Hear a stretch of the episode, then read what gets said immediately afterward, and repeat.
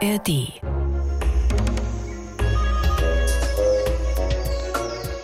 So, wir sind kurz vorm Ende des Jahres und das heißt auch, Tageslicht gibt es nur noch ein bisschen, denn die Nächte fangen ziemlich früh an. Und während ich immer schon sehr früh müde werde, wenn es draußen dunkel wird, da gibt es Tiere, die bei Dunkelheit erst so richtig in Schwung kommen. Tagsüber schlafen sie und in der Nacht gehen sie dann auf Nahrungssuche und leben ihr Leben so richtig.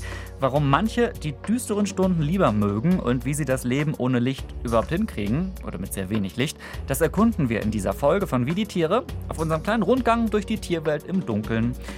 Ich habe mir schon so einen Reflektor an die Jacke gebunden und wir haben unsere Taschenlampen dabei und können in dieser Folge, Mario, was für Tiere entdecken? Also da würde ich dich gerne noch so ein bisschen im Dunkeln lassen, Ah. aber wir schauen uns an, wieso manche Tiere in der Nacht so gut sehen oder auch so gut hören können, warum manche Tiere, obwohl sie eigentlich eher tagaktiv sind, immer häufiger doch in der Nacht unterwegs sind und wir sprechen über Insekten, die die Nacht und jetzt wirklich nur die Nacht nutzen, um auf Partnersuche zu gehen, also auf der Suche nach einem lieben Partner. Hm, Im Dunkeln ist gut munkeln. Also, Mhm. liebe Leute, kleiner Ausflug zu Tieren, die die Dunkelheit lieben, hier in der ARD Audiothek bei Wie die Tiere. Schön, dass ihr dabei seid.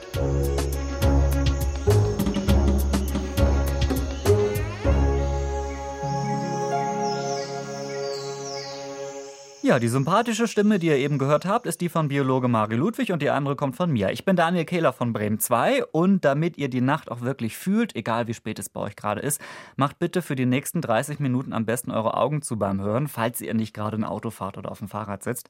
Nur, äh, wenn ihr jetzt noch was anderes machen wollt, dann werdet ihr feststellen, uh, man sieht ja wirklich gar nichts. Ist ja total unpraktisch, alles düster. Also, wir schließen daraus, die Dunkelheit ist ein Lebensraum mit besonderen Herausforderungen. Und damit die Frage an dich, Mario, wieso gibt es überhaupt nachtaktive Tiere? Weil, also es ist ja schon eher umständlich nachts. Nö, nö, also die Nacht, die kann schon praktisch sein. Also zum Beispiel viele kleine Tiere, die sind nachtaktiv, weil die nutzen einfach den Schutz der Dunkelheit, um von ihren Fressfeinden nicht so leicht gesehen zu werden. Also da gehören Mäuse dazu, Igel, ganz viele Insektenarten. Es gibt aber auch viele Raubtiere, die kontern das wieder, indem sie sich eben auf nachtaktive Tiere als Beute spezialisiert haben. Also hätte ich im Angebot den Uhu, Schleiereule, Waldkauz, aber auch der Fuchs oder natürlich die Katze. Und deshalb haben die sich auch von ihren Sinnen her ganz prima an die Nacht angepasst. Dann gibt es Tiere, die müssen nachts aktiv sein, weil ihnen die Sonneneinstrahlung oder auch die Wärme nicht so gut bekommt. Das wären die Frösche, die Salamander, die Schnecken oder auch die Regenwürmer. Und manche Tiere werden auch von uns Menschen, ja, ich möchte sagen, geradezu zur Nachtaktivität gezwungen. Wieso das? Also es gibt eine amerikanische Studie, die zeigt, dass Tiere zunehmend nachtaktiver werden. Das hat offenbar mit uns Menschen zu tun. Also zum Beispiel Füchse, Rehe, Wildschweine, die waren schon auch vorher in der Dunkelheit unterwegs. Aber die sind jetzt viel häufiger nachts unterwegs, einfach um die vielen Menschen zu meiden.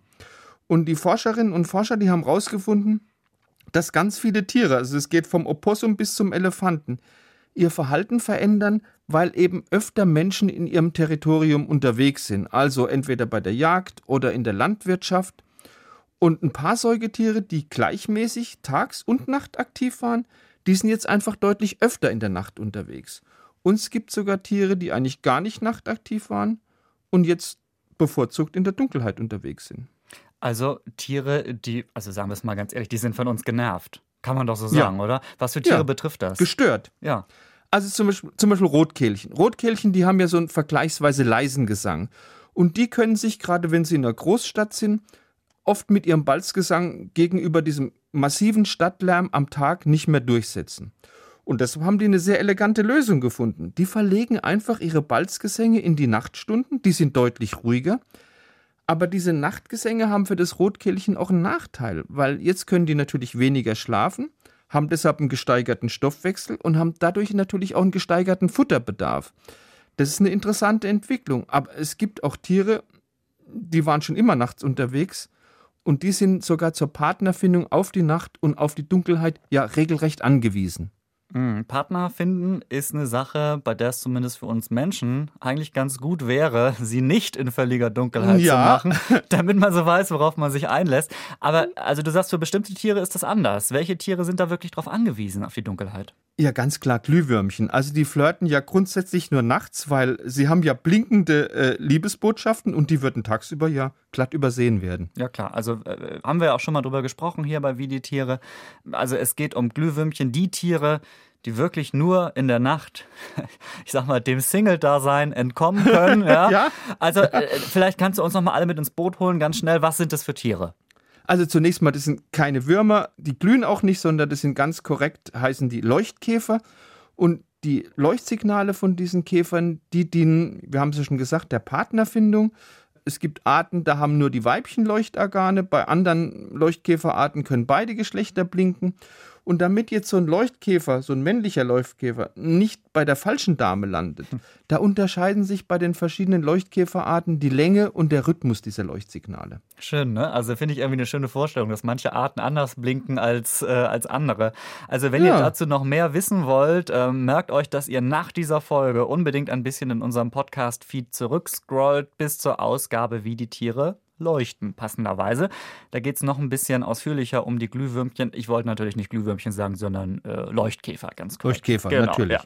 So, also du hast vorhin gesagt, dass sich manche Tiere an das Leben in der Nacht angepasst haben, dass sie mm, ja auch ihre Sinne irgendwie optimiert haben. Äh, mhm. Äh, wie muss ich mir das jetzt vorstellen?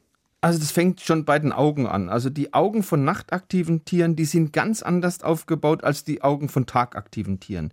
Nachtaktive Tiere, die haben im Vergleich zu ihrer Körpergröße viel größere Augen als tagaktive Tiere. Außerdem haben sie Pupillen, die können sich bei Dämmerlicht ganz weit öffnen und dadurch können die auch noch so das letzte verfügbare Fitzelchen an Licht einfangen. Das heißt also, damit manche Tiere nachts was sehen können oder überhaupt was sehen können, ne? selbst wenn es so also richtig düster ist, ist die Pupille im Auge so groß, dass dann da sogar ja, wenn da nur irgendwo ganz, ganz wenig Licht noch ist, so, genau. dann, dann, kommt das da auf jeden Fall an. Das heißt, die können dann da auf jeden Fall mindestens so die Umrisse bestimmt mhm. von irgendwas erkennen, schätze ich jetzt mal, wo wir Menschen irgendwie sagen würden, da ist überhaupt nichts mehr. Ja, genau so ist es. Aber das ist noch nicht alles. Auch die Netzhaut im Auge, die ist bei nachtaktiven Tieren speziell an die Dunkelheit angepasst. In der Netzhaut gibt es ja zwei Typen von Sehzellen. Das sind einmal die Zapfen für die Farbwahrnehmung und die Stäbchen für die Helligkeitswahrnehmung. Die Zapfen, die brauchen sehr viel Licht und die reagieren auch eigentlich nur bei Tageslicht. Die Stäbchen, die kannst du eigentlich erst bei Dämmerlicht wirklich gebrauchen. Die sind sehr, sehr lichtempfindlich. Mhm. Und nachtaktive Tiere, die haben auf ihrer Netzhaut viel mehr Stäbchen als tagaktive Tiere, aber dafür weniger Zapfen. Das heißt, die können deshalb weniger Farben sehen, aber besser zwischen hell und dunkel unterscheiden. Aber das sind eben nicht die einzigen Augenanpassungen. Das finde ich aber interessant, dass das so angepasst ist auf jeden Fall, ja, also so spezialisiert. Was gibt's denn da noch? Ja, jetzt sind wir wieder bei den Katzen. Also Katzen sind mit ganz speziellen Augen ausgerüstet. Katzen gehen ja besonders gern nachts auf Mäusejagd und die Katzen haben im hinteren Teil von ihrem Auge so eine spezielle glänzende Schicht. Das ist das sogenannte Tapetum lucidum. Und das wirkt ähnlich wie ein Spiegel, dieses Tapetum lucidum. Das heißt, diese Schicht bewirkt, dass das Licht, das ins Auge einfällt, jetzt nachdem es die Netzhaut mit ihren Sehzellen passiert hat, zurückgespiegelt wird und dadurch die lichtempfindliche Zone nochmal durchläuft. Das heißt, die Sehzellen der Katzen können das Licht, das wenige Licht, das einfällt, gleich doppelt nutzen. Mhm. Wir Menschen haben diese Leuchttapete, dieses Tapetum lucidum nicht. Und das ist auch der Grund, warum Katzenaugen sechsmal lichtempfindlicher sind als Menschenaugen. Und ähm, wir Menschen haben uns dieses Katzenaugenmodell anderweitig zunutze gemacht, nämlich die sogenannten Katzenaugen. Das heißt, die Rückstrahler an unseren Fahrrädern. Ja, klar. Oder so ein Reflektor wahrscheinlich auch irgendwie, dass ja. man so, manchmal so umbämselt. Also, wenn ich das richtig verstehe, bei den Augen der Katze, die leuchten dann eben auch wieder zurück, quasi. Ne? Nun hatten wir schon das Auge, das bei nachtaktiven Tieren speziell angepasst ist. Äh, es gibt aber bestimmt noch andere Sinne, die, ich sag mal, extra ausgerüstet sind für die Nacht. Ja klar, das Gehör ist bei manchen Tieren auch super entwickelt da ist der Fuchs ein sehr gutes Beispiel. Füchse haben ja große, so spitze Ohren und die können sie auch in alle Richtungen bewegen. Ich liebe Füchse, ehrlicherweise. Ich mag die total gerne. Ähm, das ist aber auch ideal, äh, wenn man wegen der Dunkelheit nicht sieht, wo vielleicht ein anderes Tier rumläuft, äh, weil dann hört man es wenigstens. Ja, jetzt sind wir schon wieder bei der Katze. Also, weil in Sachen Hörvermögen, auch da spielen Katzen in der Champions League der Säugetiere. Also, das Richtungshören bei Katzen, das geht so weit, dass Katzen in der Lage sind, wenn jetzt zwei Mäuse direkt nebeneinander sitzen, dann können die hören, welche von diesen beiden Mäusen piepst ängstlich und welche scharrt mit den Füßen. Ah, okay. Das heißt, die können wirklich, also wirklich ganz genau hören, wo welches Tier, das sie vielleicht fangen wollen, rumläuft oder Geräusche macht. Ganz genau. Aber wer auch noch sehr gut ausgerüstet ist für die Nacht, das sind natürlich Fledermäuse. Die haben ja ein eingebautes Radar, da können sie sich sehr gut in der Dunkelheit zurechtfinden. Das heißt, die stoßen Schallwellen aus und die werden als Echo von den Hindernissen oder eben vom Körper der Beute zurückgeworfen. Und wenn wir über optimierte Sinne sprechen, dann dürfen wir natürlich auch den Feldhamster nicht vergessen. Oh, den hätte ich jetzt nicht auf dem Zettel gehabt, ehrlicherweise. Der hat auch total äh, spezielle Fähigkeiten. Ja, der setzt wie der Maulwurf übrigens auch auf seine Tastfähigkeit. Der hat am Kopf, am Körper, an den Armen, an den Beinen so spezielle Tasthaare.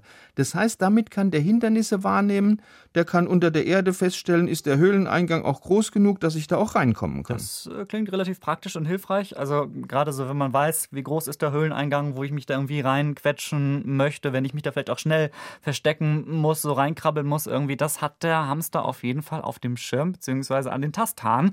Da werden wir gleich weiter drüber sprechen, wie Tiere sich für das Leben in der Dunkelheit spezialisiert haben. Jetzt geht's aber erstmal in die Welt der besonders ungewöhnlichen Tiere, denn es ist endlich mal wieder Zeit für meine Spezialrubrik hier im Podcast. Weirde Tiere. So, denn ihr da draußen, unsere feine Wie die Tiere Community, ihr schickt uns ja immer noch und immer wieder tolle Tiervorschläge für diese Rubrik. Das finde ich super und es ist keine Floskel, dass ich das so sage, denn das freut uns total, dass ihr auch so ein großes Interesse habt an skurrilen Tieren wie wir das haben und dass ihr uns auch schreibt. Und heute bei uns ein Tiervorschlag von unserer Hörerin Karina.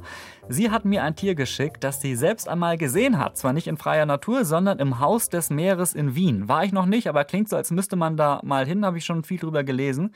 Ähm, und es geht dementsprechend ins Wasser, ja, zu einer Qualle namens Cassiopeia. Hast du von der schon mal was gehört oder die schon mal gesehen, Mario?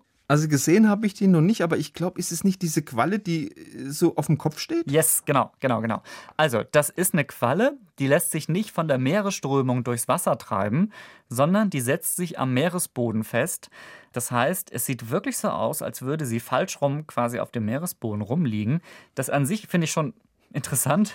Und das Tolle ist, sie sieht wirklich auch dann sehr schön aus. Äh, manche Arten haben so kurze Tentakeln, die zum Beispiel auch blau gefärbt sind. Das heißt, da sind da so kleine blaue Ärmchen, die sich im Wasser bewegen. So ein bisschen wie bei einer Anemone.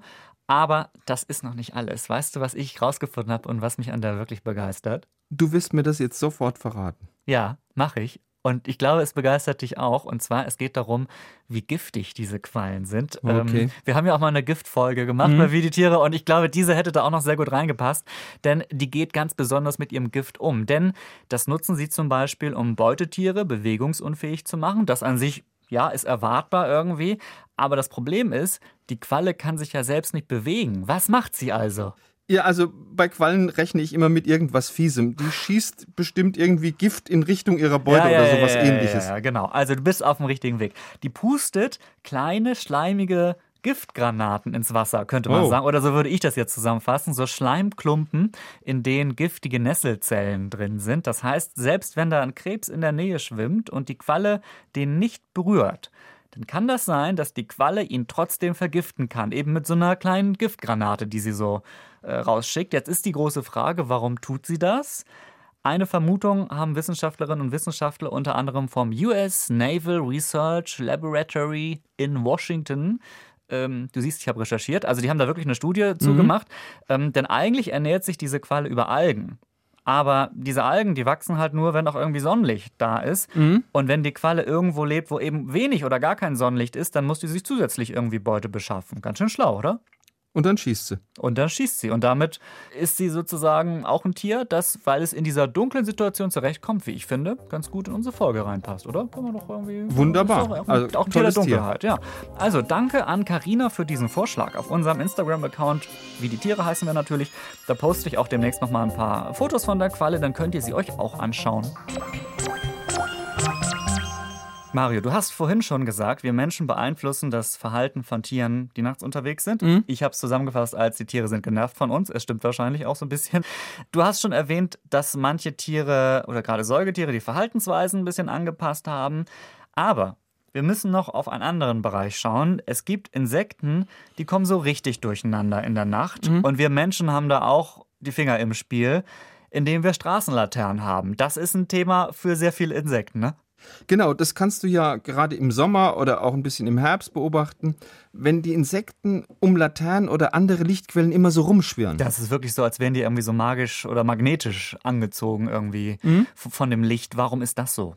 Also so ganz genau weiß man das nicht. Es gibt jetzt verschiedene, mehr oder weniger einleuchtende Hypothesen. Es gibt die sogenannte Kompasshypothese, mhm. weil es ist seit längerem bekannt, Insekten orientieren sich nachts am Licht vom Mond. Und wenn der Mond sehr weit entfernt ist und deshalb zumindest aus der Perspektive von dem Insekt immer an der gleichen Stelle zu stehen scheint, da ist die Orientierung für Insekten mit Hilfe vom Mond relativ einfach.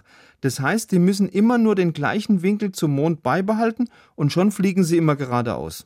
So, aber wenn jetzt eine Straßenlaterne da irgendwo eingeschaltet wird, dann funktioniert ja diese Orientierung nicht mehr. Das bringt die irgendwie durcheinander dann. Genau. Äh, wenn eine Straßenlaterne heller strahlt als der Mond, und das ist ja in den meisten Fällen der Fall, das heißt, dann orientiert sich jetzt dieses Insekt nicht mehr am Mond, sondern an der Straßenlaterne.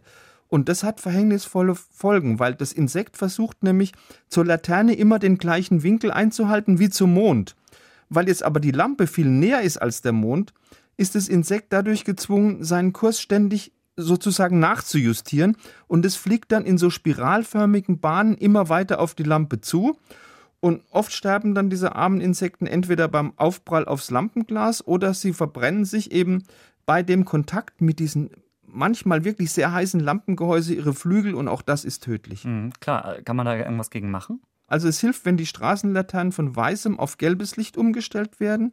Gelbes Licht, also Lichtquellen mit einem niedrigeren UV-Anteil, die locken Insekten nämlich rund zehnmal weniger an als weißes Licht. Das könnte wirklich vielen Insekten das Leben retten. Und manche Lampentypen mit gelbem Licht, die verbrauchen sogar weniger Strom. Mhm. Aber es gibt auch Tiere, die profitieren vom Licht der Straßenlaternen. Ah, also Tiere, die das gut finden, dass da irgendwas leuchtet. Welche ja. sind das? Also zum Beispiel Spinnen, die machen viel mehr Beute, also wenn sie ihre Fangnetze ganz nah an einer Laterne aufhängen.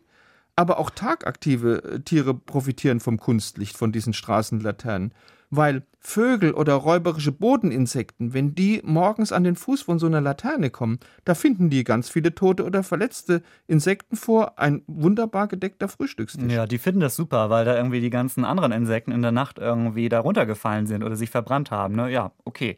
Aber gibt es auch Insekten, die nicht vom Licht angelockt werden? Ja, und zwar sind es Tiere, die wir alle nicht so gerne mögen. Das sind Stechmücken.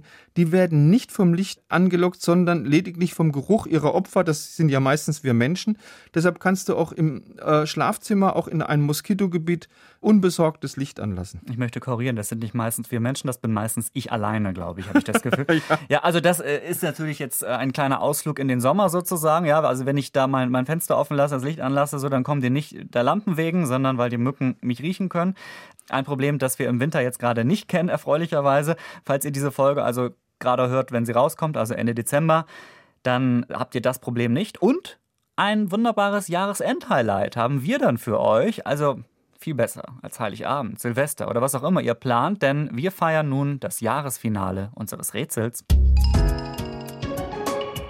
Welches Tier klingt hier? Ihr wisst ja, Mario und ich raten in jeder Ausgabe ein Tier. Wir wissen nicht, welches Geräusch wir eingespielt bekommen. Das weiß nur unser Spielleiter, unbestechlicher Spielleiter, Marcel aus dem Bremen 2 Team. Hallo Marcel. Ja, moin, grüß euch. Hi Marcel. Ich glaube, habe ich noch, ich habe keine Chance. Ne? Ich müsste irgendwas mit zwei Punkten heute, das ist schwierig, ne? dass ich so gut rate. Bevor das Geräusch abgespielt wird, müsstest ja, du schon wissen, was es ist. Dann könnten wir dir zwei Punkte ich geben. Ich gucke mal in meinen Unterlagen nach. Ich habe nämlich so einen Ordner, wo ich immer die Spiele notiere. Wie stand es beim letzten Mal? 12 zu 1. 12 zu 9. Äh, 12 zu 9, 12 zu 9, natürlich. Entschuldigung, guck mal, falsche Buchhaltung hier. 12 zu 9, ja. 12 zu 1, da hättest du dich unter Wert verkauft. Aber ich habe hab mich dieses Jahr ganz okay geschlagen eigentlich, oder? Also es ist, ist nicht schlecht. Du bist ich. dran geblieben am Bin dran geblieben. Biologen, ja. Dann lass mich doch jetzt wenigstens noch ein bisschen aufholen heute. Schauen wir doch mal, was wir tun können, Mario, oder? Schauen wir mal. Jetzt kommt so eine Kuh oder ein Pferd. Oder so ein Bauernhof hier. Ja. ja, was leichtes für Daniel. Hört doch mal ganz genau zu. Oh, schon wieder so ein Schreihals. Ich habe es auf. Furchtbar. Wo kann Ich Ich dachte denn weihnachtlich ein Kopfhörer Rentier oder sowas. Ja. ja, okay. Mein Kopfhörer bleibt so laut. Ich bin, es hat, ja, das stimmt eigentlich. Hat Mario ausnahmsweise mal was Gutes gesagt. Mal ein weihnachtliches Geräusch oder so wäre doch was gewesen. Ein Oder Rentier, ist Ochs, das ein Ochs Rentier und Esel oder irgend sowas. Mario, das ist ein Rentier gewesen. Das ist irgendwie falsch abgebogen oder so, die Ausfahrt nicht gekriegt. Das ist Unter Drogen wahrscheinlich. Ein Rentier mit schlechter Laune. Nee, leider nicht. Also das ist ein, ich hätte jetzt sofort gesagt ein Vogel, aber nein, da bin ich, bin ich nicht dabei. Ich glaube, das ist ein, ein sehr böses Insekt. Nee, es, ist, es geht schon in Richtung Vogel. Es geht in Richtung Vogel. Es hat Federn. Richtig Info. Es hat Federn. Es hat Federn. Okay. Ähm, das könnte ja dann alles sein. Ne? Es ist. Lebt's in Deutschland? es lebt auch in Deutschland. Und Mario, es erbeutet mehr Mäuse als Katzen. Guck mal, ein Tier, das das deine, nur eine deine, Eule, deine Katze Uhu. Uhu, Schleiereule, irgend Du, sowas. das ist, guck mal, da holt er dann irgendwie das ganze Biobuch raus und liest erstmal alles vor, was da drin steht. Das ist auch nicht fair, finde ich. Käuzchen, Oh. Waldohreule. Also meine Güte, ich weiß, ich bin, ich bin gedanklich noch irgendwie in der Stadt. Ich muss erstmal meine Schuhe anziehen, gedanklich, dann im Wald, gucken, was da für Tiere sind irgendwie. So, und jetzt lege ich mich fest, es ist natürlich, es ist ein Kauz. Also, die richtige Antwort wurde schon gesagt. Was ist es denn? In den vielen Dingen. Mario, nee, Mario muss Moment, sich jetzt auch mal Moment, festlegen. Moment. Genau. Ihr müsst euch jetzt beide festlegen. Gut zuhören. Es wurde bereits genannt und zwar von Mario. Welches Tier ist es? Also ich sage jetzt, pass auf, ich sage jetzt Schleiereule, weil ich habe eben gerade ein Video über eine Schleiereule zur Einstimmung gesehen. Deswegen ist es eine Schleiereule, die aber einen schlechten Gut, dann sage ich ein Kauz, dann ist Ruhe. Nee, das habe ich doch schon gesagt. Du musst ein anderes sagen. Oder war das jetzt absichtlich? Soll ich jetzt, um dich glücklich zu machen, Was Pferd ist sagen? es denn? Was ist es denn? Es ist tatsächlich eine Schleiereule. so, juhu! Also Daniel, dann kriegst du die Schleiereule. 12 zu 10. Habe ich ja noch fast gewonnen dieses Jahr. Vielen Dank für die. Es für stimmt die, schon, wenn, wenn Mario die ganzen Tiere, die er kennt, alle Da kann nacheinander aufzählt, mehr, ist ja. schwierig. Aber ist ich, schwierig. Aber ich bin manchmal auch so schnell, muss man auch ehrlich sagen. Dann kann Mario, dann, dann weißt du, also ich, ich hau ja auch raus, was ich weiß. Es ist ein Quiz, wo es um, um Wissen, Schnelligkeit und den schlauen Verstand geht. Und Kriege ich jetzt eine Krone? Oh, das stimmt eigentlich. Da haben wir gar nicht drüber nachgedacht. das sollten wir eigentlich Oder machen. größere, größere Bargeldbeträge? Oder Du was, kriegst, ja, ja, eigentlich? ja, ja, das ist, das ist so eine Sache. Da, da weißt du doch, da werden wir nicht, nichts ermöglichen können, leider. Äh, Wir gucken mal, was wir, vielleicht haben unsere Hörerinnen und Hörer ja eine Idee, was Mario bekommt als Preis. Schreibt mir doch mal, was ich Mario mal zukommen lassen soll. So als Preis für den Gewinner des Tierrätsels in diesem Jahr. Mal gucken, was da kommt. Wir werden das aufklären. Wir werden das aufklären. Oder du wirst es erfahren, sagen wir es mal so. Marcel, vielen Dank für dieses wieder mal. Muss ich jetzt Angst haben? ja, für, für unseren Hörerinnen und Hörern musst du doch keine Angst haben. Wir haben doch nur das Beste Aber von den. Vorschlägen. Ich habe auch schon mal ein Paket bekommen von einer Hörerin. Weißt du das? Habe ich das schon mal Wow, erzählt? ja. Ein Tukan habe ich mal geschickt bekommen. Der Ich hängt jetzt bei weiß. mir in der Redaktion. Aber keinen lebendigen, nehme ich an. Nein, auch kein ausgestopften, sondern ein aus, ich glaube, so eine Art Pappmaché war das. Aber irgendwie in Mexiko gekauft, also ganz besonders. Das klingt schön. Mal gucken, was die Hörerinnen und Hörer für dich haben. Irgendwie so eine Maus. So eine Ich freu mich drauf. Selbstgebaute. Naja, okay. Wir freuen uns auf Weihnachtsgeschenke. Wir hoffen, für euch sind auch welche dabei, möglicherweise in diesem Jahr. Das war unser Ausflug durch die Tierwelt in der Dunkelheit. Ihr seht, manche Tiere sind erst recht im Dunkeln unterwegs seit ein paar Jahren, weil die die Ruhe lieben und uns Menschen aus dem Weg gehen wollen. Andere Tiere sind schon immer in der Dunkelheit gewesen und haben sich richtig darauf spezialisiert. Wir hoffen, egal ob ihr im Dunkeln oder Hellen unterwegs seid, ihr macht es euch schön, vielleicht auch ruhig und gemütlich jetzt zum Jahresende und wir wünschen euch, Mario, jetzt musst du den Weihnachtswunsch aussprechen. Ja, wir wünschen euch natürlich schöne Weihnachtstage und einen wunderbaren Rutsch ins neue Jahr. So, dann hören wir uns auch wieder. Wenn ihr äh, zwischen den Jahren noch mehr ja, Podcast-Empfehlungen braucht, vielleicht diese Zeit, wo man auch ein bisschen zum Runterkommen, ein bisschen was hören kann, dann empfehle ich euch einen Podcast aus der ARD Audiothek. Der hat einen schönen Namen. Philips Playlist heißt er nämlich. Der kommt von NDR Kultur und wird von, Überraschung, Philipp zusammengestellt. Philipp Schmid, der äh, hat pro Folge immer eine schicke Playlist für euch, die er selbst zusammenstellt. Das ist eine Musikauswahl, die irgendwie gerade zur Zeit oder zur Stimmung passt. Manchmal macht er auch selbst Musik und er hat extra eine Playlist gemacht mit dem Titel Dein Sound für die Nacht. Also quasi die musikalische Ergänzung zu unserer Folge heute, finde ich, passt ganz gut. Und den Link dazu, wenn ihr da reinhören möchtet, in den Shownotes natürlich zu finden, bei uns unter dieser Folge. Du ja noch zu klären, Sound der Nacht. Mario, bist du musikalisch? Was wäre dein Instrument jetzt für die Nacht, das du spielen würdest? Bist du überhaupt ich habe mal musikalisch? früher auch tagsüber ein bisschen Gitarre gespielt, heute gar nichts mehr.